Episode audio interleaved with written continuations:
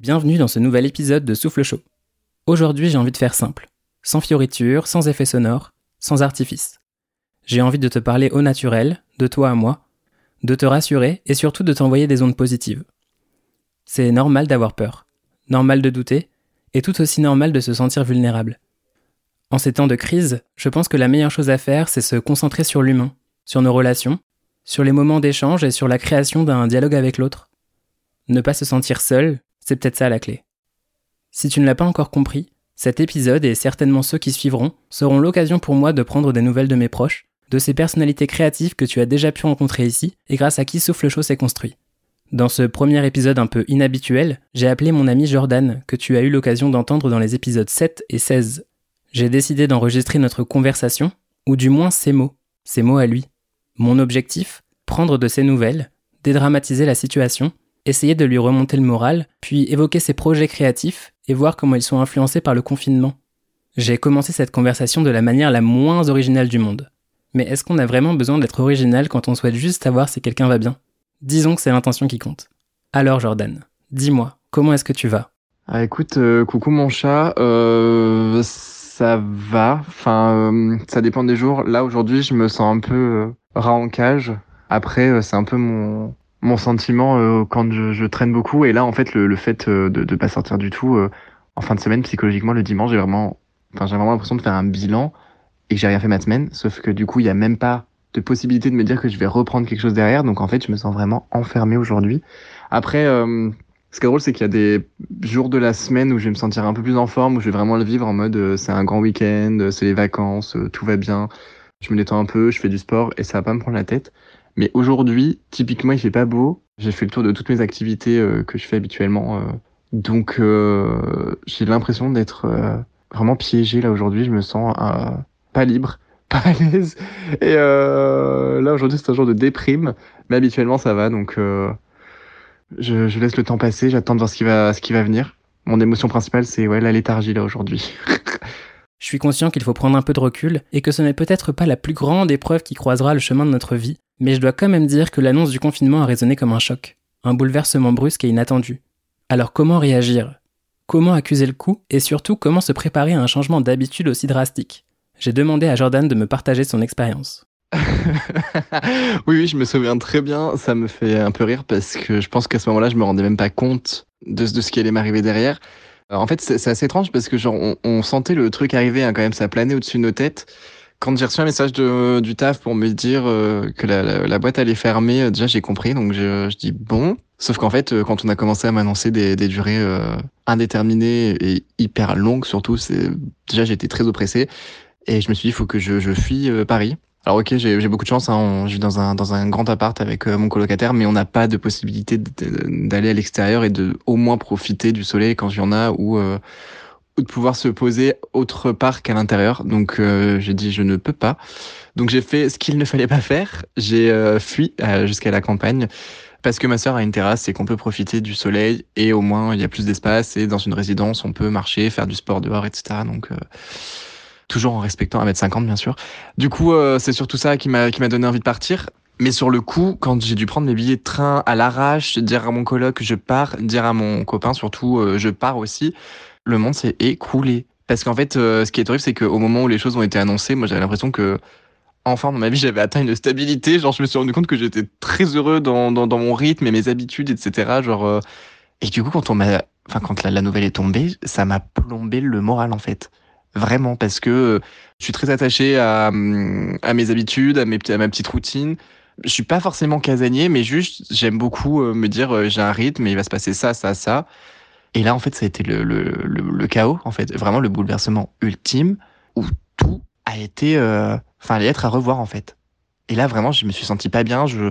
Au moment de, quitter Paris, j'ai pleuré parce que moi, je suis amoureux de Paris, mais je suis amoureux de mes habitudes, je suis amoureux de, tous les gens dans ma vie. Euh, de, de, de, mes soirées, de mes amis. Enfin, vraiment, je, je, j'ai un rapport vraiment très important avec ce que j'aime faire. Et du coup, là, tout s'est, tout s'est, tout brisé, en fait. Donc, euh, je l'ai très mal vécu, hein, clairement. Après, le seul point positif que j'arrive à trouver là-dedans, c'est que euh, je, je vis chez ma sœur et qu'on n'a pas habité ensemble depuis, euh, depuis plusieurs années, depuis qu'on a été en colocation tous les deux à la fac, je crois. Mais euh, à part ça, par le fait de pouvoir passer du temps en famille, déjà je suis pas très loin de chez ma mère et en fait je peux même pas la voir. Je suis pas très loin de mes amis ici qui ne vivent pas à Paris, je peux pas les voir. Donc c'est de la torture mentale et je savais très bien que ça allait être très dur parce que moi j'ai beaucoup de mal avec les relations à distance. Et là je ne vis que ça en fait. Toutes mes relations sont passées à distance. C'est-à-dire que, enfin ça faisait des années que je m'étais promis de ne plus vivre avec un, un mec euh, à des kilomètres l'un de l'autre. Et en fait, là, c'est ce qui se passe, par exemple. Moi, je me rends compte que j'avais des habitudes, par exemple, avec mon colocataire qui me manquent de fou. Et moi, mes habitudes aussi de voir mes amis le week-end, de sortir, d'être vivant, de profiter d'être libre.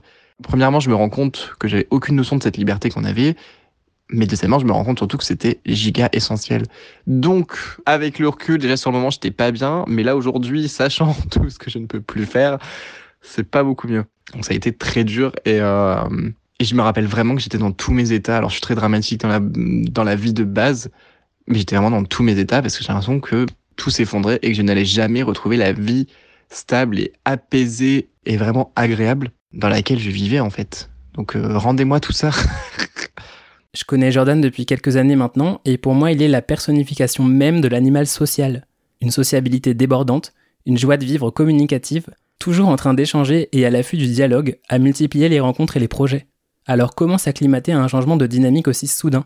Et surtout, comment gérer la solitude et l'ennui? Ma relation avec l'ennui, même la solitude, elle est assez euh, versatile parce que, tu vois, typiquement, c'est quand même assez, euh, assez ironique. Avant le, confinement, euh, je me sentais beaucoup... Enfin, je me sentais très pris par mon taf et sur mes jours off, je courais beaucoup partout. Et puis les week-ends, je voyais beaucoup de monde. Et du coup, genre, j'étais un peu dans cette machine pas infernal parce que j'adorais ce rythme. J'avais l'impression d'avancer dans quelque chose que je connaissais très bien, donc c'était super agréable. Mais en même temps, je sentais que j'étais très fatigué et qu'une période de pause aurait été la bienvenue. Bon, du coup, là, euh, mes vœux ont été exaucés vu qu'on on est parti pour six ans de quarantaine. Mais euh, de base, moi, pendant cette période où, euh, enfin, pré-corona, du coup, euh, j'avais besoin, enfin, j'ai toujours eu besoin d'ailleurs, euh, de moments où je peux me poser, être tout seul. Je, je sais plus si j'en ai déjà parlé dans tes podcasts, mais je, je crois que oui, mais euh, j'adore être entouré, j'adore avoir du monde autour de moi, j'adore être très occupé dans ma vie, mais j'ai du coup paradoxalement j'ai énormément besoin aussi de me retrouver tout seul, de souffler, de pouvoir me retrouver avec moi-même, couper mes notifs aussi et pouvoir bouquiner. Du coup, euh, ce, qui est, intéressant, c'est que là, je suis pas vraiment tout seul, parce que comme je suis avec ma sœur et son, son, son copain, genre, euh, je suis pas seul, j'ai ma chambre aussi, donc euh, je peux m'isoler. Mais le fait de voir personne que je vois habituellement, c'est super étrange en fait, parce que du coup, c'est une espèce de solitude qui n'a pas lieu d'être vu que je suis pas seul, mais c'est une solitude par rapport à, à mon moi habituel en fait, enfin, à ce que je vis d'habitude. C'est vraiment tout est à revoir et, euh, et c'est vraiment ce qui me brusque. Après, euh, du coup, là, j'ai pas vraiment le, temps de vraiment m'ennuyer parce que déjà, je me réveille super tard. La journée, euh, ma journée typique, c'est je me réveille, je lis. Autant d'habitude, je lis vraiment beaucoup, mais là, c'est des bouquins que, que j'avais mis de côté, des pavés et tout. Et j'ai dit, bah, en fait, là, t'as le temps, Jordan, donc euh, pose-toi et bouquine les trucs que t'as mis de côté depuis longtemps. Donc, c'est assez cool. J'ai l'impression d'avancer, en fait, du coup, au moins dans mes, dans mes tâches et dans mes, dans mes trucs que j'avais j'avais un peu zappé. Donc c'est vraiment, c'est vraiment top ça. Et puis après, euh, souvent en fin de journée avec ma soeur, on fait un peu de sport, chose que je ne pratique habituellement pas. Donc c'est assez euh, choquant même pour moi. Puis ça booste, hein, j'ai l'impression au moins de transpirer un peu, de m'agiter plutôt qu'être euh, couché au lit et attendre que, que, que les heures défilent. Donc c'est assez cool. Puis j'espère ressortir secrètement de la quarantaine en étant euh, Mister France. donc Donc j'essaie vraiment de, choper le positif en fait hein, le, plus possible. Mais non, du coup en fait c'est assez curieux parce que c'est un ennui aussi dont je profite parce que je me dis que la situation est inédite et que j'aurai plus jamais autant de temps comme ça euh, en période de travail ou même pendant les vacances. Ce, sera jamais la même façon de profiter aussi de ce qui se passe. Donc j'essaye de savourer. Je me dis que là c'est vraiment le, le moment. Euh, Enfin, clairement, je, pour illustrer le truc, c'est que je suis vraiment parti à la, enfin, chez ma sœur avec une valise pleine de livres, en fait, que une valise. Et j'avais une autre valise pour mes vêtements. Et là, je me dis, typiquement, c'est le moment de la vider. En fait, je me mets un peu un challenge en, mode, vas-y, t'as le temps, finis tout ce que t'as à lire. Tu pourras te racheter plein de trucs au, au retour euh, post, euh, post euh, Covid 19. Enfin, franchement, voilà, j'essaye de tirer parti de ce qui se passe, mais effectivement, le, le c'est surtout le soir, en fait, une fois que la journée est terminée, que je suis plus avec ma sœur, que j'ai plus rien à faire à part réfléchir avant de dormir où je ressasse un peu et euh, je me dis putain en fait euh, les gens me manquent mais bon euh, J'essaye de m'accrocher, même moi là j'essaye de me convaincre de m'accrocher à l'idée que ça va se terminer un jour et qu'on va pouvoir se revoir. Donc mon, mon, meilleur somnifère c'est vraiment de me représenter la, la plus grosse soirée qu'on va se faire en sortant de tout ça. Et ça m'aide à m'endormir le sourire aux lèvres parce que sinon c'est la déprime totale. Puis ce qui est très drôle, ça rejoint un peu euh, ce que je te disais tout à l'heure. Euh, ce qui est très drôle, c'est qu'en fait, du coup, moi, cette phobie des, des, relations à distance a aussi déclenché le fait que je m'éloigne un peu de, de, tout le monde. Enfin, c'est pas un éloignement, euh, comment dire, froid euh, ou glacial dans mes relations, c'est plus qu'en fait, j'ai très peur de mal interagir avec des gens euh, sans pouvoir les voir. Donc, euh, je, je m'auto-crée aussi ma solitude hein, pour le coup. J'ai très très peur de ce qui pourrait se passer si ça déraille et qu'on puisse pas se rencontrer et s'expliquer. Donc, j'ai vraiment une, une, grosse phobie là-dessus. Du coup, c'est vrai que je me sens assez euh, assez loin. Enfin, j'évite trop d'appeler ou trop les moments où on va faire du FaceTime, etc. Déjà, ça me fait un peu de peine parce que les gens sont là mais inaccessibles. Et puis surtout, j'ai vraiment envie de mettre sur pause toutes mes relations pour qu'elles repartent pareil sans que rien n'ait changé après. Parce que j'ai qu'une flip, c'est de me retrouver tout seul après la quarantaine. Je ne sais pas d'où provient cette névrose, mais j'ai vraiment très peur. Donc j'ai mis toutes mes relations en pause pour l'instant. Et euh, si les gens m'écrivent, je réponds avec plaisir. Mais moi, j'ai vraiment peur de, lancer des trucs et qu'on me comprenne pas. Et ça, je pense que vraiment, ce, cette quarantaine-là, ce confinement fait ressortir mes plus grosses phobies, terreurs et névrose profonde. Et du coup, je veux juste mettre pause et on remettra play quand tout sera terminé vraiment. Donc, il euh, y a aussi une solitude auto-gérée, je te dirais, auto-créée, euh, et qui, tire ses origines euh, dans, dans, des peurs. Mais du coup, pour l'instant, je gère, je gère ma solitude, et puis on verra ce qui advient après. Ce qui m'a frappé avec Jordan, et c'est aussi la raison pour laquelle il a accepté de faire cet épisode, c'est son besoin de mettre des mots sur ce qu'il ressent, d'analyser, mais aussi de décortiquer ses émotions et ses ressentis pour mieux les apprivoiser, comme si cette digestion d'informations devait nécessairement passer par une caractérisation orale ou écrite. Euh, je pense que tu me connais assez pour savoir qu'effectivement, moi, j'ai vraiment besoin euh, de mettre des mots sur toutes les émotions que je ressens à un instant T pour commencer en, à engendrer un processus euh, soit de guérison, euh, soit d'avancement euh, quelconque. Parce que pour moi, à partir du moment où on met des mots euh, M-O-T-S sur les mots M-A-U-X qu'on a à l'intérieur, on commence à les apprivoiser et à pouvoir les guérir, les soigner, etc. Je pense qu'en tant que lecteur, vraiment, depuis que je suis tout petit, j'accorde une place immense aux mots. Enfin, pour moi, c'est vraiment un moyen soit de guérir, soit de se rapprocher des gens, euh, soit de tomber amoureux, soit de s'amuser, enfin, ou de se blesser, etc. Bien sûr, mais j'ai pas du tout envie de partir sur des choses euh, négatives, pas maintenant. Donc, pour moi, les mots sont essentiels. Donc, euh, c'est de là qu'est parti Blocknote. Euh, alors c'est un tout petit compte Instagram que je me suis créé où je place juste des mots, des, petites phrases, euh, des choses qui vont me frapper, mais vraiment tout au long de la journée, euh, n'importe quand dans l'année, que je note dans mon application euh, sur mon téléphone et que je publie en fait tout simplement parce que je n'ai pas envie de les garder pour moi et que ça me fait plaisir de pouvoir les partager et aussi de me rendre compte à certains moments que ce que je ressens, déjà un, puisse être ressenti de la même façon que moi par d'autres personnes, mais deux, me dire que c'est utile parce que certaines personnes n'arrivaient pas à mettre les mots dessus. Moi, j'adore l'idée euh, de pouvoir euh, aider quelqu'un juste en utilisant des mots en fait auxquels euh, il ou elle n'a pas pensé. Enfin, franchement, je me suis rendu compte que ça pouvait servir à ça, et c'est vraiment un régal hein, depuis depuis le début. Déjà, premièrement, je me mets pas de pression. Il n'y a pas forcément, euh, j'ai pas forcément de timeline pour pour publier tel ou tel post. C'est quand je veux, quand j'ai envie où je veux, donc c'est super cool. Alors ce qui est très très drôle, c'est que le projet de base est né suite à une, une rupture amoureuse, ou pendant en tout cas la, la relation euh, très conflictuelle, et là j'avais beaucoup trop de mots en, moi, vraiment, alors dans les deux sens, enfin dans les deux orthographes euh, du, de, des mots, parce que enfin euh, c'est vraiment dans les cas où je suis le plus triste, que j'ai l'impression d'être le plus productif aussi, et de ressentir le plus de choses. Et là, je ressentais vraiment chaque mot comme un. Enfin, vraiment, c'était c'était très fort en fait. C'était comme un feu en moi qu'il fallait juste que je puisse enfin extérioriser et vider à l'écrit pour passer à autre chose. Du coup, c'est né de, tout ça. Alors, ça me suit depuis vraiment plusieurs mois maintenant. Je pensais pas que j'allais être autant euh, déjà autant productif, mais aussi assez rigoureux pour me tenir à tout ça. Et euh, alors, je m'amuse beaucoup à détourner euh, des expressions, euh, à juxtaposer euh, des mots qui sont pas forcément faits pour être l'un à côté de l'autre. Mais j'aime beaucoup ces idées de, de parallèle, d'opposition, tout ce qui est oxymore et et tout ce qui est assez chaotique en fait au niveau au niveau de la langue française. Enfin, je trouve ça très très beau. Donc, utiliser des mots publier, partager. C'est l'essentiel, euh, enfin c'est essentiellement le but en fait hein, de tout ça. C'est aussi me faire du bien à moi en m'imaginant, enfin en espérant en tout cas, pouvoir euh, faire sourire ou tilter ou émouvoir peut-être euh, le lecteur en face. Et clairement, comme tu l'as dit, c'est une façon d'exorciser et de vraiment pouvoir libérer surtout mon cerveau de toutes les pensées fugaces, comme je le dis dans, dans ma bio, qui me passent par la tête pour passer à autre chose en fait, c'est un peu comme si elle rentrait, qu'elle prenait de la place, toutes ces, toutes ces petites pensées, et que du coup, en les couchant à l'écrit, elles sortent, elles sortaient, pardon. Et c'est une façon du coup de repartir sur une page vierge mentalement. Et ça fait vraiment beaucoup de bien de,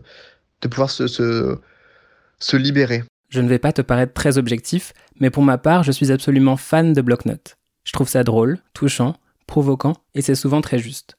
Et puis, pour moi, c'est une autre façon de découvrir Jordan encore autrement. Quand je lis ce qu'il partage, je le retrouve à 100% évidemment, mais j'en apprends également toujours plus sur lui.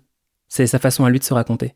Pour le coup, je pense qu'il t'en parlera beaucoup mieux que moi. Avant de répondre à ta question, je suis parti réexplorer mon feed et c'est assez hallucinant parce que je me retrouve. Enfin, on voit vraiment qu'il y a une, coupure quand même à certains moments entre les posts parce que je me retrouve vraiment dans certains moments ou en tout cas certaines passades mentales et surtout sentimentales complètement différentes. Et je viens de les revivre là en fait. Je me reconnais vraiment. C'est ça a été assez assez drôle un voyage euh, très court mais super intense. Typiquement tu as des posts au tout début euh, quand j'ai créé donc euh, Blocknote et que j'étais pas forcément dans un état mental forcément très cool. Il y a des publications comme tu me fous le spleen j'ai trébuché sur ton ego relation unilatéralement exclusive enfin où on sent par exemple que j'étais en en haine et, euh, en chasse euh, contre les hommes par exemple ou alors en tout cas contre leur ego ou contre moi euh, moi ce qui m'avait blessé. Donc tu vas avoir des posts comme ça où, on ressent peut-être beaucoup de, tristesse de haine ou en tout cas une, petite une petite fragilité.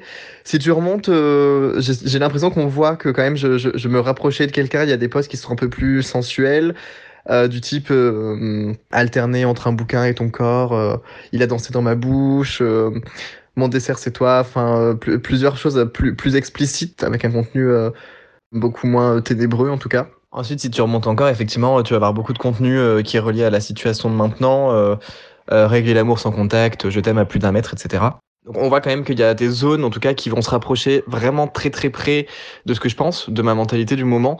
Mais il y a aussi des posts qui vont être publiés, mais ça va juste être des choses qui me tiennent à cœur et qui reviennent un petit peu, je pense, de, de révolutions passées que j'ai vécu en moi et, euh, et que j'aime beaucoup. Enfin, typiquement, tu vas avoir euh, beaucoup de choses sur euh, l'amour, la, la, romance, le désir, la fin, la fin des choses aussi que j'aime beaucoup, euh, dans des publications comme Apprends-moi la mélancolie joyeuse, Je m'éloigne de ton champ gravitationnel, La vie est un lendemain de soirée, Le meilleur lubrifiant c'est les sentiments, Mon kink c'est la romance. J'aime beaucoup en fait pouvoir m'amuser de ce que je ressens et le ressentir complètement, enfin d'une façon complètement différente de ce qu'on attend dans le langage courant, tu vois, et, euh, et j'aime beaucoup. Je pense aussi par exemple quand j'écris le mot extase en écrivant juste la dernière syllabe avec euh, la, molécule qui, qui rend joyeux quand, quand on la gère. Et par exemple, c'est des choses, des petits jeux de mots qui, enfin moi, qui m'éclatent et qui sont aussi, je pense, très représentatifs de mon état d'esprit euh, général, enfin dans la vraie vie en fait, où j'adore euh, rebondir sur plein de choses et m'embarquer ailleurs quand on me lance sur un sujet. Et du coup, euh, les publications sur le compte Insta sont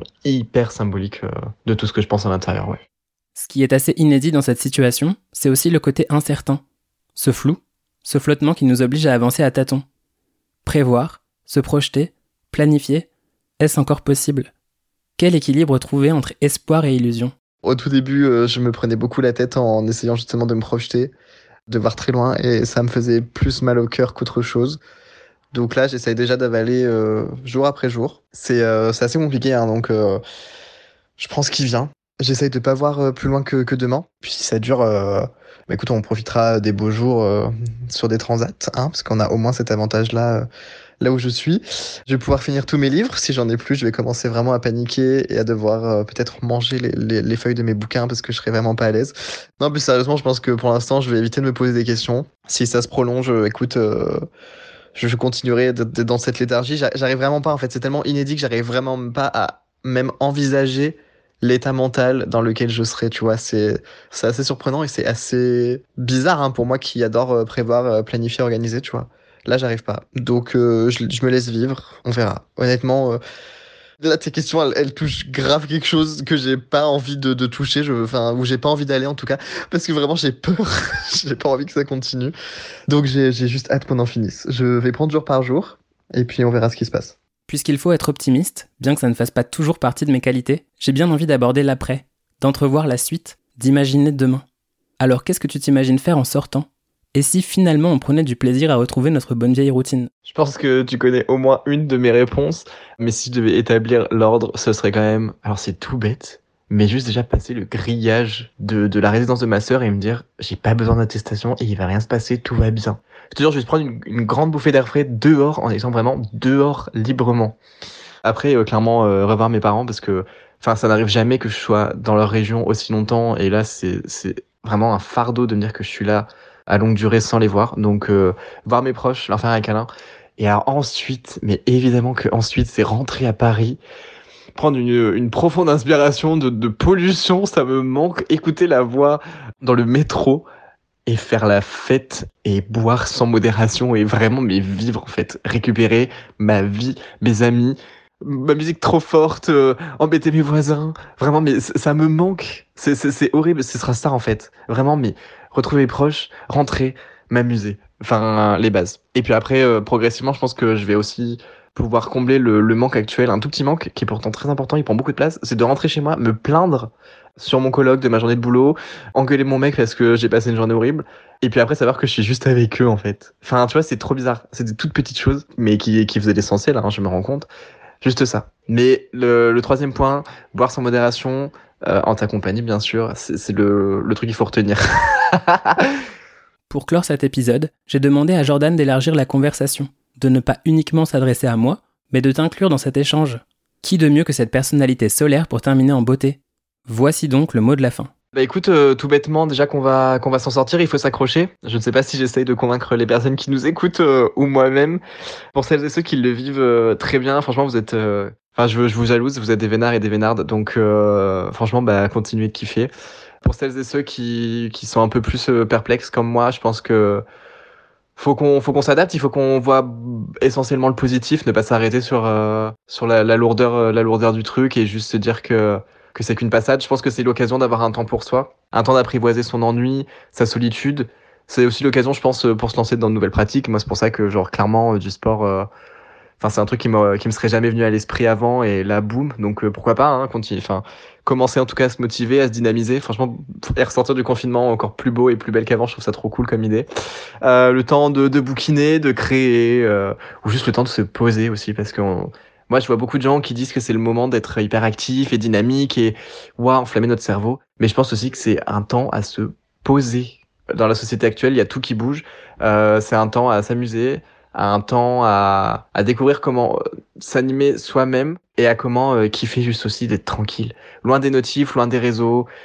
Juste, euh, bah, reposez-vous, dormez. Enfin, franchement, je pense que c'est un truc qu'on qu'on soulève pas assez, mais, mais c'est bon, en fait. On est tout le temps à fond toute l'année. Là, on a plusieurs semaines devant nous. Posons-nous, en fait. Glandons. c'est hyper important. Et puis aussi, euh, se servir de la technologie plus que jamais maintenant pour, pour rappeler, je pense, aux gens autour de nous qu'on les aime et que même si on Même si on est loin, on peut être connecté. Je pense que c'est aussi euh, un point, un point clé.